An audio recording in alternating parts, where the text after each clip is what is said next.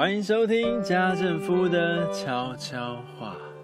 这是一个把人生康庄大道活成曲折离奇、九拐十八弯后，突然落入婚姻、落入妻子和三个儿子的圈套中，才遇见幸福的奇妙故事。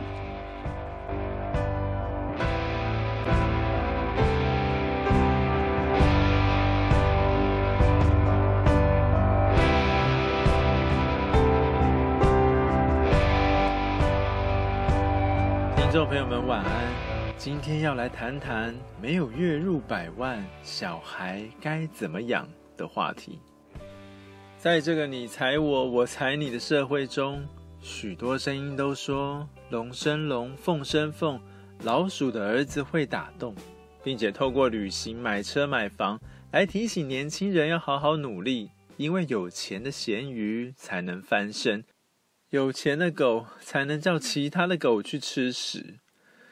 在这些似乎是为了进步，却又仿佛弱肉强食的轮回中，如果父母亲既不是龙也不是凤，那还敢生小孩吗？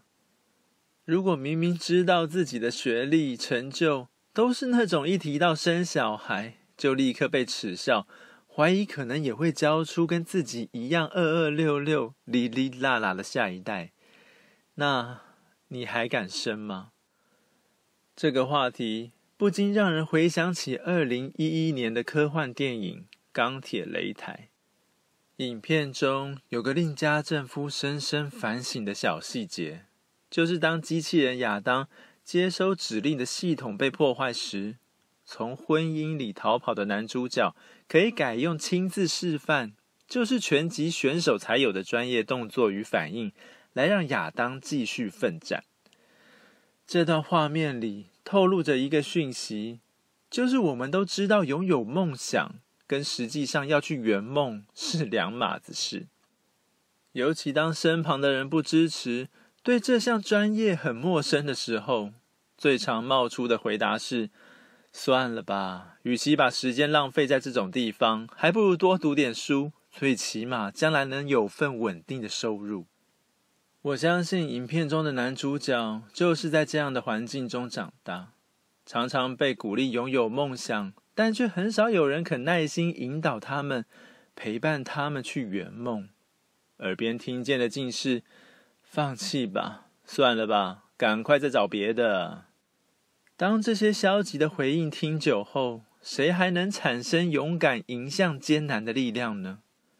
电影中的男主角就是如此。在教养与家庭的双重压力下，弃械投降。这些剧情有没有提醒我们：一、养小孩真的很花钱，但现代人其实更害怕的是下班之后不能想打球就打球，想追剧就追剧，爱出国就出国，爱旅行就旅行，对吧？陪伴孩子的唯一技巧，就是将孩子带入你的嗜好中，一起玩耍，一起面对失败，把你处理问题的方法和态度示范给他看。但我们的方法往往很拙劣，态度更是一成不变，而且还很无可救药的爱上自己，说：“为什么要改？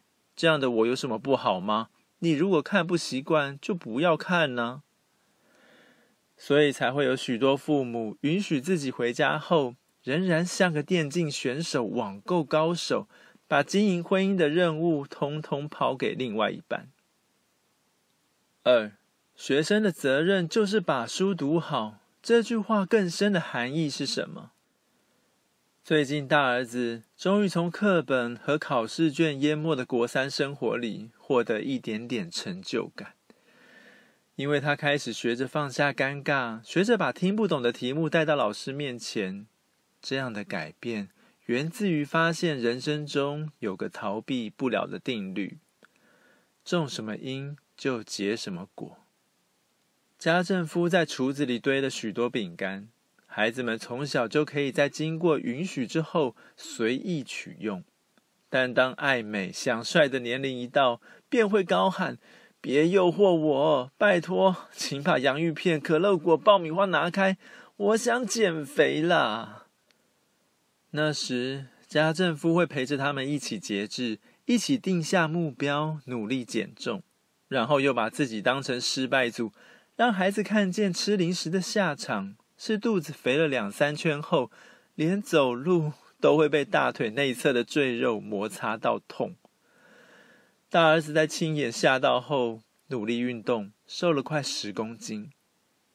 记得那时他的成绩还很差，所以家政夫刚好可以拿这段经历做比喻，追问他为什么上了那么久的补习班，却一点效果也没有。这样的关心不是因为不晓得答案，而是帮助他自己去分析自己的弱点。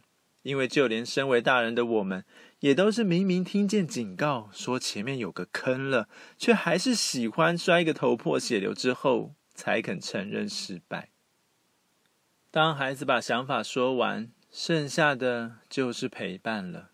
而父母亲的叮咛与爱必须同时并进，因为苛责能带出冰冷的伤痛，而温柔则可以挽回犯错的人不继续沉沦。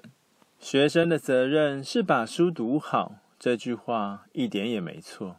但除此之外，还有敬重父母长辈、爱护兄弟姐妹。对朋友诚实、守信用等等，这些责任无论他喜不喜欢，都会同时发展，决定着将来是成熟或幼稚、勇敢或逃避。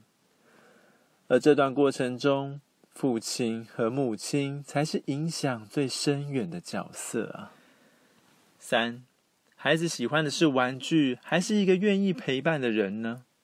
假如丰富的物质生活是亲子间获得快乐且持续快乐的泉源，那家政夫必须要说，任何玩具都比不上你牵着孩子出门踢球，一起汗流浃背，一起喝同一罐可乐，然后抱着他一起走路回家的时光。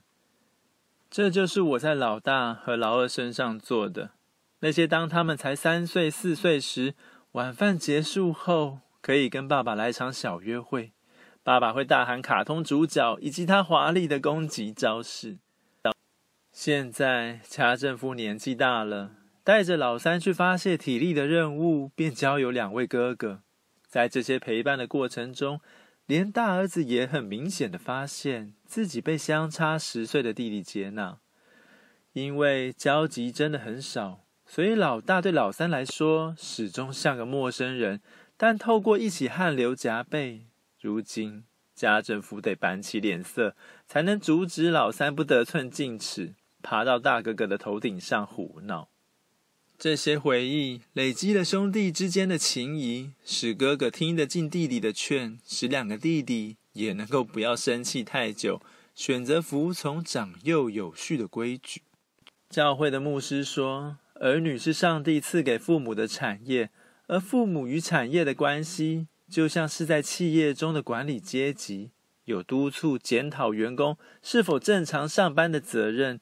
但儿女将来会选择什么职业、哪一位伴侣，皆不是经营者需要控制和扭转的。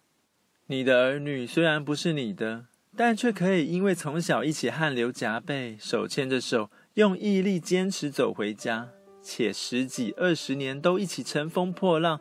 冲破成长中的艰难，而选择放下享受，回到家里抱抱老父老母，直到最后啊！这里是家政夫在云端的收听频道，如果喜欢，记得去脸书搜寻家政夫的悄悄话，并留下回应。下次见喽，拜拜。